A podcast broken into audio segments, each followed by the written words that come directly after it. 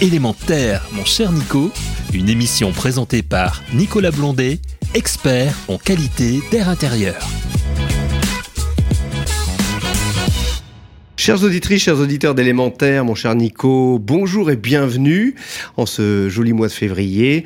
On va continuer, et vous allez me dire, mais on rabâche tout le temps quand même. Hein. Non, non, effectivement, on rabâche pas. On porte euh, cette bonne qualité de l'air, ce bien respirer, la santé également euh, de vous toutes et vous tous euh, par, je dirais, des éclairages ponctuels ou un petit peu plus précis parfois, voire même, je dirais, étonnants, mais surtout toujours en bienveillance. Hein. On est là pour avoir tous ensemble l'envie et le, désir d'avoir, je dirais, une bonne atmosphère autour de nous pour bien respirer et une bonne qualité de l'air, bien entendu.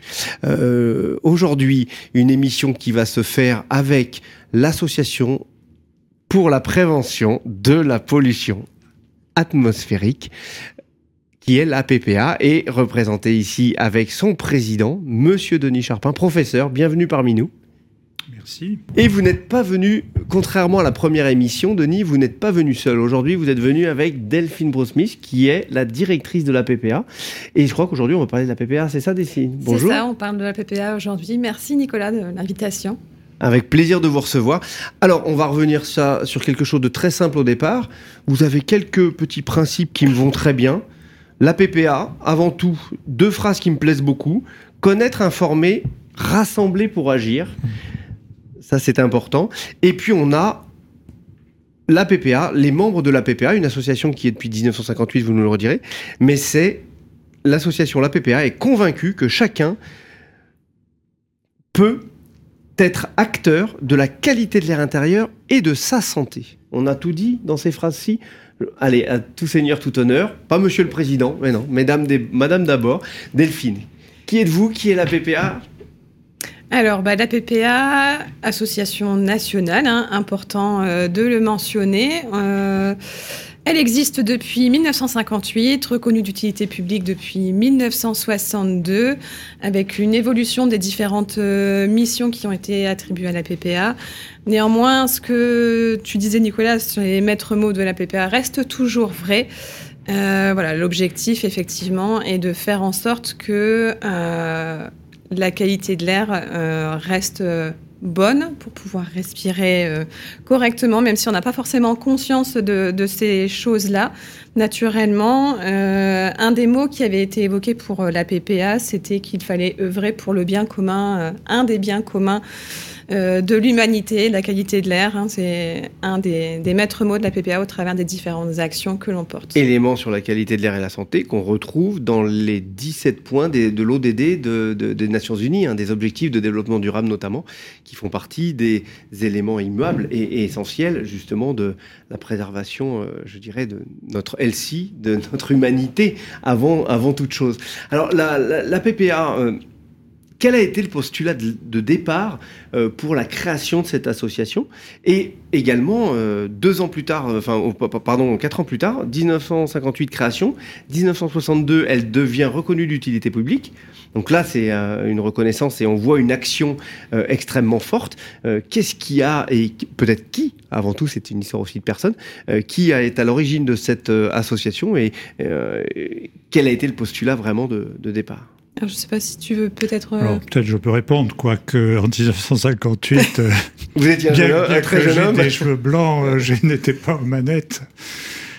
cette association a été créée en réalité après les grands épisodes de pollution atmosphérique des, des, années 50, 1952, 1956. Ce sont deux, deux dates historiques qui ont permis... Des pollutions de quels ordres De, pollutions bah, d'origine à, la fois industrielle et, et des foyers domestiques. Le chauffage, au bois en l'occurrence. Euh, charbon. charbon. aussi, oui. À une époque où on se, chauffait au charbon et les industriels euh, fonctionnaient au charbon. Et lors euh, d'épisodes hivernaux, lorsqu'il y a un temps très stable, une, période anticyclonique, là, comme on dit, une, inversion de température, ben, on a observé, notamment à Londres, des, milliers de, décès supplémentaires. Le smog de Londres qu'on a retrouvé. Tout à fait. Et alors, à ce moment-là, de façon peut-être un peu paradoxale, ce sont les, grands industriels qui ont voulu se racheter une bonne conscience et, qui, ont, vraiment qui ont créé cette, association. Et d'ailleurs, pendant longtemps, bon, c'est moins le cas aujourd'hui, mais ces grands groupes industriels étaient représentés dans, dans le conseil d'administration de la PPA. Et puis, bon, ensuite, euh, actuellement, c'est encore un peu le cas, mais c'est peut-être devenu un, peu gênant aussi hein, d'avoir ces, c'est beaucoup plus à la pollueurs quand même, ces, ces, pollueurs, et puis bon, mais qui, qui sont beaucoup moins pollueurs aujourd'hui. Et alors, ce qu'on nous, ce qu'on, ce qu'on ne sait pas souvent, c'est que la PPA était à l'origine des réseaux de surveillance de la qualité de l'air. Elle a créé la surveillance de la qualité de l'air en France. Elle a été jusqu'à gestionnaire de, de 17 réseaux de surveillance de la qualité de l'air. Et puis ensuite, en 1981, avec la, la création du ministère de l'Environnement, cette euh, fonction a été dévolue aux associations agréées de surveillance de la qualité de l'air. Et d'ailleurs, à ce moment-là, la, la, PPA a dû vraiment euh, faire une révolution parce que sa raison d'être, c'était la mesure. Bien sûr. Et on lui a enlevé, on lui a enlevé la mesure. Et donc, dans une deuxième étape, qui est celle d'aujourd'hui, bah, c'est, c'est bien davantage interpréter la mesure, faire prendre conscience que qu'est-ce que, qu'est-ce que veut dire cette mesure et comment on peut faire en sorte que, que, que ces taux de pollution euh, baissent, que, comment le citoyen peut participer à cette gestion de la, de la qualité de l'air. D'accord, donc euh, euh, un vrai rôle finalement d'expertise et d'accompagnement. Alors, euh, oui, d'expertise et comme tu, tu, le disais au départ, connaître connaître, et c'est vraiment le, le, le, point fort de cette association, c'est une association de scientifiques, et les, les, les bénévoles euh, sont originaires de champs scientifiques extrêmement variés, et ils ont pour mission de justement d'étudier la, la littérature internationale, les publications pour en ressortir les éléments pertinents. Ils ont beaucoup de lectures à avoir alors, parce qu'il y a pléthore de... Ben, pas plus tard que mardi, on, avait justement une session qu'on appelle la veille scientifique, mmh. c'est-à-dire que chacun euh, fait part des, des, des articles, des, euh, des, des, connaissances nouvelles dans ce domaine-là, donc que l'on partage et qu'ensuite on va relayer sur le, le site de l'association et également par les réseaux sociaux. D'accord. Le site de l'association, on peut en parler peut-être tout de suite, appa.org Poinceau.fr. Oui. Poinceau.fr, d'accord. appa.poinceau.fr. Oui. Pour les retrouver. Et donc là, euh, je dirais, toutes ces informations, on va les, on va les retrouver. Vous avez, j'ai vu aussi dans votre, euh, je dirais, dans votre euh, échelle chronologique, vous aviez aussi, ou vous avez peut-être aussi la revue Pollution atmosphérique. Oui, alors, euh, ça, bon, la revue Pollution atmosphérique, euh, oui, c'est une création très originale Seule revue de langue française euh, entièrement dédiée à la qualité de l'air, à la pollution atmosphérique, qui est en, en cours de refonte et de, de, de, retravail, de réflexion sur euh, l'hébergement de, de, la revue, qui devrait ressortir cette année euh, grâce à l'Université de Lille et au partenariat qu'on a avec un laboratoire, euh, euh, notamment hébergé donc sur, sur le campus de l'Université de Lille. Ouais. Donc elle devrait pouvoir ressortir ah. cette année avec. Euh, Faudra de... venir nous en parler. Ah ben, bah, hein, parce problème. que là, c'est un, un, euh, si c'est une revue scientifique sur la pollution atmosphérique et puis un petit peu, euh, je dirais, euh, ce qui est toujours bon, c'est d'ouvrir ses chakras ou d'ouvrir son esprit. Hein, je dirais que ça, c'est toujours preneur et puis un petit coup de pouce d'en de, de, de, parler, ce sera euh, pas anodin et puis surtout, euh, puis on peut le dire à, à, au plus grand nombre que n'oubliez pas, la revue peut être numérique ou elle peut être papier? Alors, elle était sur les deux formats. Au départ, euh, la revue était exclusivement papier, hein, parce qu'elle existe depuis euh, 1961. Mmh. Et il y a effectivement toutes les archives euh, à la PPA en Haut-de-France. Et là, effectivement, elle serait sur une version numérique, en fait. D'accord. Donc, on pense Avec à tablette un gros et puis travail regarde. après, euh, effectivement, de numérisation de certains anciens numéros qui pourraient être intéressantes. Mais bon, ça, c'est. Donc, voilà. Donc, tout un chacun peut aller piocher aussi dedans. Et ça, ce sera intéressant. Il y a également une part importante de euh, je dirais, de la PPA avec la formation. La santé, évidemment associée à tout cela, et notamment la santé et des environnements intérieurs. Pouvez-vous nous en dire un petit peu de cette formation? Un petit peu Alors, plus. Bon, il y, y, a des formations au, au fil de l'eau. Hein. Par exemple, il y, y, a des formations auprès des, des professionnels du, du, bâtiment. Il y a des, toutes sortes de webinaires, peut-être euh, oui, bah c'est ce Delphine que, en dira un petit mot. Oui, quand Denis disait la PPA a dû se réinventer dans les années 80 par rapport à l'évolution des différentes missions, effectivement, c'est un champ disciplinaire qu'on a exploré et qu'on continue d'investiguer de plus en plus hein, pour pouvoir répondre justement à ce besoin d'information de tout un chacun, de tout le monde, de l'individu euh, lambda, mais des collectivités également, des professionnels de santé. L'objectif, c'est vraiment de contribuer à diffuser des messages pour permettre à tout le monde d'être acteur, ce qu'on disait finalement tout à l'heure, de sa santé et de sa qualité de l'air. Donc euh, de multiplier les canaux euh, les plus adaptés possibles en fonction de l'interlocuteur, en fonction des besoins, en fonction de l'état des connaissances aussi des personnes qui sont effectivement impliquées. Et après d'autres actions de formation plus ciblées. Et là, je vais laisser euh, Denis en reparler par rapport à des formations plus spécifiques euh, sur la qualité de l'air intérieur, la qualité des environnements intérieurs. Alors justement, les qualités des environnements intérieurs, moi ça me parle tout particulièrement. Euh, j'ai la chance de participer euh, en ce moment justement à Cap 2030. Hein, qui, on le sait bien, ça c'est porté par, porté par le CSTB, c'est porté par Alliance HQE notamment, et il était question à un moment donné, après la RE 2020, que tout le monde a entendu parler, qui nous a amélioré encore l'isolation de nos bâtiments, mais pour lequel euh, le traitement de l'air est nécessaire de le laisser circuler, parce que sinon on va avoir des cocottes minutes, hein, plus des bouteilles thermos, mais on va vraiment mal y vivre dedans. Euh, et c'était d'aller plus loin que la RE 2020, de créer un label RE 2020. Et finalement, on s'achemine vers une prise en compte qui s'appelle CAP 2030. Et dans ce CAP 2030, il y a neuf points. Alors, on a euh, l'adaptation au changement climatique, l'énergétique, et il y a la qualité des environnements intérieurs on le retrouve. Et dans ces environnements intérieurs, on a l'acoustique, la luminosité. Et on a la, qualité de l'air. Donc à un moment donné, effectivement, euh, on s'aperçoit aussi, et vous, depuis 1958 euh, votre création, vous le voyez, on, a, on est parti de points peut-être euh, assez spécifique sur la prise en compte de la qualité de l'air. Et maintenant, on se dit, ben, la qualité de l'air, c'est pas que un polluant dans son coin, c'est beaucoup de polluants, c'est beaucoup de facteurs qui vont les créer, c'est beaucoup d'attitudes de la part de nous, je dirais, êtres humains et usagers notamment, et industriels ou, ou fabricants ou entreprises, dans tous les cas, ou collectivités territoriales également. Donc là, on a vraiment le champ qui s'élargit, et dans cette formation, c'est le cas.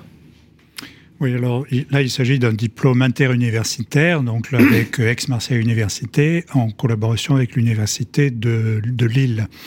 C'est un diplôme universitaire que j'ai mis en place euh, au début des années 2000, donc ça, ça fait longtemps. Bon, à l'époque, c'était un diplôme mono-universitaire. Mhm qui s'appelait euh, Conseil Habitat Santé. Alors le Conseil Habitat Santé, c'est toujours l'activité quand euh, on va à domicile à la demande du médecin, c'est le Conseil Habitat Santé. Mais le diplôme actuel s'appelle Santé environnementale en milieu intérieur. Et la particularité de, ce diplôme, c'est que euh, la porte d'entrée, ce sont les risques respiratoires. C'est-à-dire, c'est une personne qui vient consulter pour des symptômes ou des maladies respiratoires. Et puis, l'enquêteur euh, va à domicile, mais euh, sur l'ordre du médecin. Sur l'ordre du médecin. Mais ce que j'ai souhaité d'emblée, c'est que à côté de la prise en charge des risques respiratoires, euh, la personne ait une vue plus générale des risques de l'habitat, parce que finalement, ce qui coûte cher dans, dans cette activité, c'est de rentrer dans le logement. C'est tout, tout ce circuit qui, qui, fait que la personne va se trouver chez, chez l'occupant du logement. Et il me paraissait d'emblée dommage de, de, se donner des œillères et de ne considérer que les risques respiratoires. Alors, euh, dans Donc une partie des sources des problèmes finalement, on, on, passait, on, serait passé à côté. Oui, et puis on, a constaté dans une étude qu'on avait publiée en 2008, donc déjà assez ancienne, que en moyenne un logement cumule 2,8 risques de nature différente. C'est-à-dire quand il y a un risque, eh ben, il, y a, y a de très fortes chances qu'il y en ait d'autres de nature différente. C'est pour ça que dans ce diplôme, ça peut paraître un peu curieux, mais on a par exemple un exposé sur les, rayonnements électromagnétiques, les, accidents domestiques, le saturnisme, qui est l'intoxication au plomb. Même, même si euh, l'intoxication au plomb n'a pas de répercussion sur la fonction respiratoire. Donc c'est une elle, a sur la selle cérébrale. Prise en charge, oui, cérébrale, rénale. Donc c'est une, une vue euh, davantage de santé publique que de pneumologie pure. De toute façon, on est nous-mêmes en tant qu'être humain euh, une multicomposition de facteurs et, d'éléments, et à un moment donné, se dire qu'il n'y a qu'un seul élément qui. Et il n'y a rien de pire, à mon avis, toujours, euh, que de penser que si j'agis sur un seul élément, ça va suffire. Mm. C'est ça, euh, je dirais que la partie scientifique, la partie, euh, je dirais, expérience de la vie, tout simplement, hein, au travers de tout ce qu'on peut vivre, c'est jamais un élément qui fait qu'on dit, tiens, là j'ai raison sur ce point-là. Non, euh, la, vérité est bien plus, quelquefois, difficile à, montrer, mais le champ est beaucoup plus vaste de réflexion. Alors maintenant, on ne prétend pas en, quatre sessions d'une semaine euh, faire des spécialistes dans tous ces domaines-là, justement, mais le, principe, c'est d'en connaître assez pour passer la main. Mhm, pour passer la main à un spécialiste. Hein. Par exemple, si on suspecte euh, la présence de plomb, bon, on va faire appel au service communal d'hygiène et de santé ou à l'ARS parce qu'il faut un dispositif assez particulier pour aller mesurer la, plombémie sur, les, la quantité de plomb sur, sur les surfaces. Bien sûr. Mais la dangerosité Mais voilà, on, a des acteurs relais qui, qui prennent en charge ces risques spécifiques.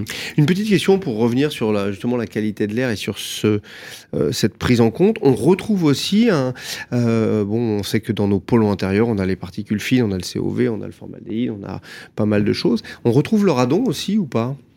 Alors, ça dépend beaucoup des localisations. Euh, pour, pour qu'il y ait du radon, il faut qu'il y ait du, du granit.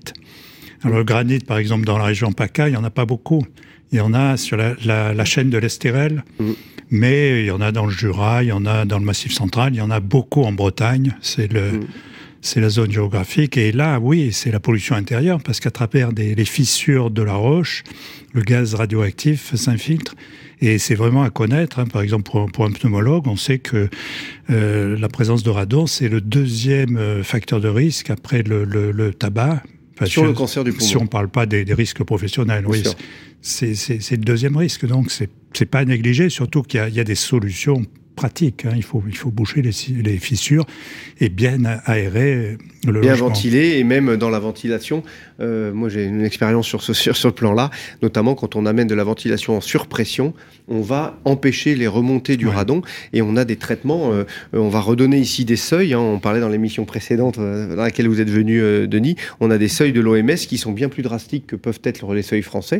Au niveau des, des, du seuil de Becquerel en France sur le radon, on est à 300 Becquerel notamment notamment. On est à 100 au niveau de l'OMS, mais il faut savoir que en tant que cancérogène avéré, le radon, si on grimpe de, chaque palier de 100 becquerels, on a 15% de malchance d'avoir euh, de plus, ou de seuil de plus, d'avoir ou de développer un cancer du poumon.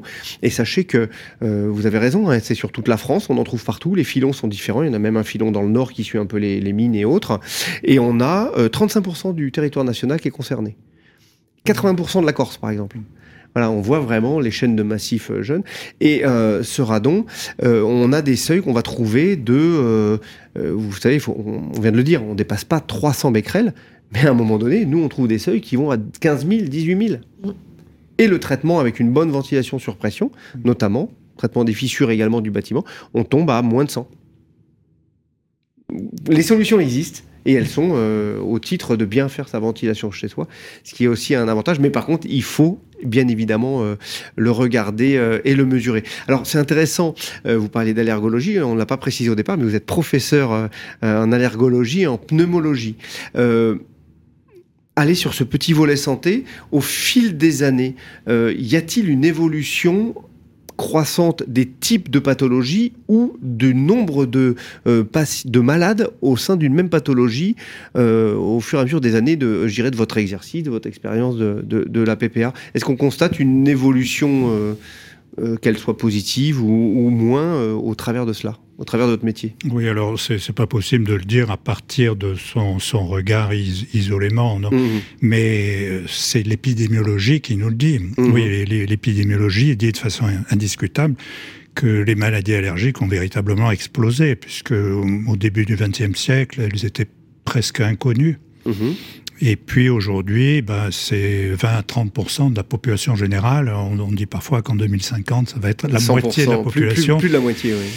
Et alors pourquoi Pourquoi? Bon, c'est sûr qu'elles sont mieux connues. Ça, c'est un, un, biais. La, population est plus consciente. Les médecins la connaissent mieux aussi. Mais parmi les facteurs principaux à l'origine de cette euh, explosion des maladies allergiques, bon, il y a essentiellement ce qu'on appelle l'hypothèse microbiologique. C'est le fait que les enfants aujourd'hui sont élevés dans des environnements trop propres. Mhm. Leur système immunitaire n'est plus stimulé par, par, les, par les virus et les bactéries.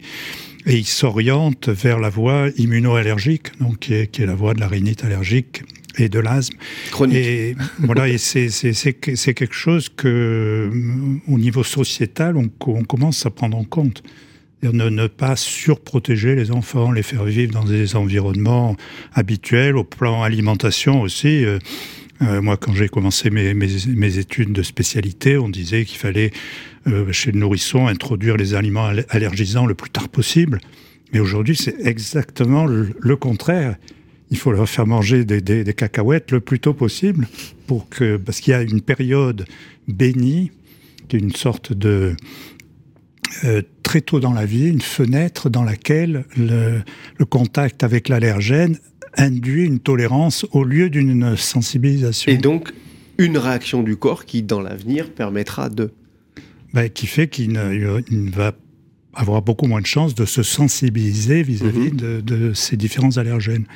Voilà, donc ça, je crois que c'est l'hypothèse principale. Et puis ensuite, alors il y a des différents aérocontaminants quand même.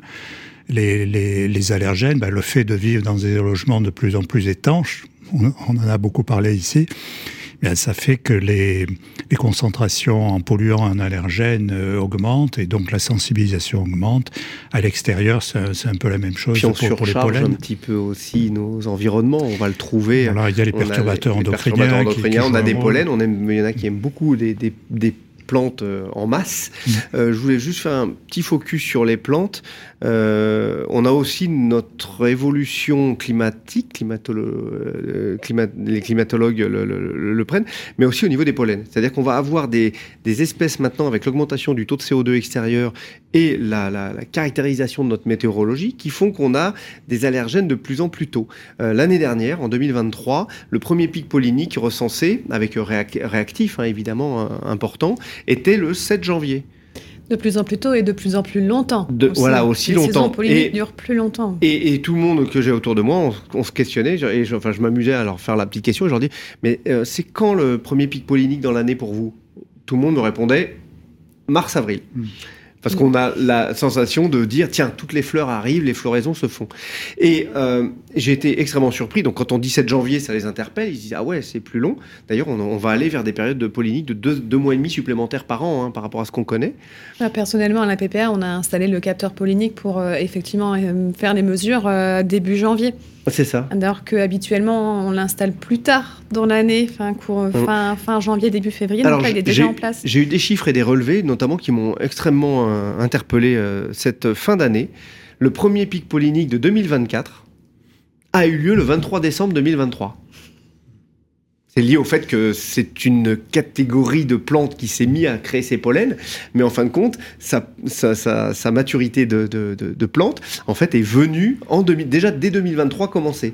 Donc c'est-à-dire que bah, on a dépassé le cadre de notre année euh, calendaire connue, et on, voit là un effet euh, extrêmement important. Vous voyez, on passe du, d'une pensée du mois d'avril à une réalité finalement plutôt du mois de janvier au tout début, et là on arrive à fin décembre. Et on a déjà 10, jours d'écart sur une année, ce qui est colossal. Oui, alors il y a une petite, petite euh, anecdote à, ce sujet. Les, journalistes parlent souvent de marronniers à propos de, d'informations qui reviennent régulièrement chaque année. Eh bien, euh, ça vient du fait qu'il y a un marronnier à Genève sur, sur la place du Conseil. Mmh. Enfin, ça s'est succédé au, cours du temps, mais la, première euh, la première feuille qui apparaît sur ce marronnier, c'est le début du, printemps. Mm. Et depuis le milieu du 19e siècle, on a noté sur des registres la, date à laquelle la première feuille apparaît. Et donc voilà l'origine, si vous ne saviez pas de cette expression, c'est un marronnier. Eh ben, ce marronnier-là, on va le, regarder avec, euh, avec euh, attention. Et puis, non, je la connaissais pas. Ben, on apprend tous les jours, c'est génial. Hein. non, non, mais ça, c'est très important.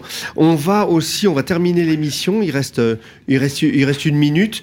un, juste un petit mot. Vous parlez, parliez on parlait aussi des ambassadeurs RS Santé, des citoyens vers les citoyens. Mais il y avait aussi les, la périnatalité et les 1000 premiers jours. Alors, on va clore sur, l'émission sur ce sujet. Dites-nous en quelques mots l'importance des 1000 premiers jours et cette action aussi de, de la PPA par rapport à ça. Oui, alors le PPA porte euh, le projet euh, fait pour Femmes enceintes environnement santé, un projet qui est né en Nord-Pas-de-Calais en coordination avec la mutualité euh, du Nord-Pas-de-Calais. voilà, donc l'objectif c'est de vraiment faire prendre conscience aux futurs et jeunes parents de l'importance des 1000 premiers jours de la vie qui conditionnent finalement la santé de l'individu de demain. Et donc euh, l'objectif de ce projet, c'est de faire monter en compétence tous les professionnels de la périnatalité sur ces questions-là, et donc de par l'expertise de la PPA, notamment sur euh, la qualité de l'air intérieur, les cosmétiques et puis l'alimentation. Donc de faire monter en compétence euh, des professionnels de la périnatalité, notamment des sages-femmes, mais pas que, sur ces questions-là, pour que ces professionnels puissent devenir acteurs relais auprès des futurs et jeunes parents pour mhm. essayer de leur euh, faire prendre conscience de l'importance de l'importance de certains messages et d'être toujours dans une communication bienveillante et pas culpabilisante et d'avoir un toujours un regard euh, positif finalement pour encourager le changement parce que l'objectif n'est pas d'être euh, dans la répression ou le jugement, c'est vraiment l'accompagnement pour euh, permettre euh, le changement et d'avoir un, oui, un, message plutôt positif. Alors c'est peut-être plus facile dans, dans, cette période de la vie qui correspond généralement à un événement heureux. Néanmoins, euh, c'est aussi un des, des, facteurs et des points d'attention de la PPA, c'est d'être dans l'accompagnement et pas le jugement par mm. rapport à, ce, ce, changement nécessaire pour contribuer à avoir le meilleur, la meilleure qualité de l'environnement. Pour l'enfant. Et puis en plus, ces 1000 premiers jours, ça ne démarre pas à la naissance. Hein. Non, non, hein, c'est dès la conception. Ça démarre bien avant. Euh, eh bien écoutez, on va suivre tout ça avec attention. Je le rappelle, appa.asso.fr pour retrouver et vos actualités et, aussi toute la littérature la, scientifique que vous avez pu euh, avoir. Euh, Delphine Vosmich, directrice de la PPA, merci beaucoup encore d'être venue à l'émission. Denis Charpin, cher professeur, président de la PPA également. Merci beaucoup. Vous êtes les bienvenus, vous le savez, sur cette émission. J'espère vous revoir bientôt. Avec grand plaisir. Vous êtes ici chez vous. Et, puis, je vous dis donc euh, à très bientôt. Et chères auditrices, chers auditeurs, prenez soin de vous. Euh, sortez, allez vous aérer, respirez en grand, et puis euh, allez un petit peu, je dirais, sur des sites comme celui de la PPA et bien d'autres encore, pour vous éclairer, pour bien faire chez vous, pour avoir une bonne qualité de l'air. C'est pas dur de bien faire, suffit de s'informer, et, et l'action suit toute seule. Merci beaucoup, à très bientôt. Élément Air, mon cher Nico, une émission à réécouter et télécharger gratuitement sur radio-imo.fr, l'application mobile Radio Imo et sur tous les agrégateurs de podcasts.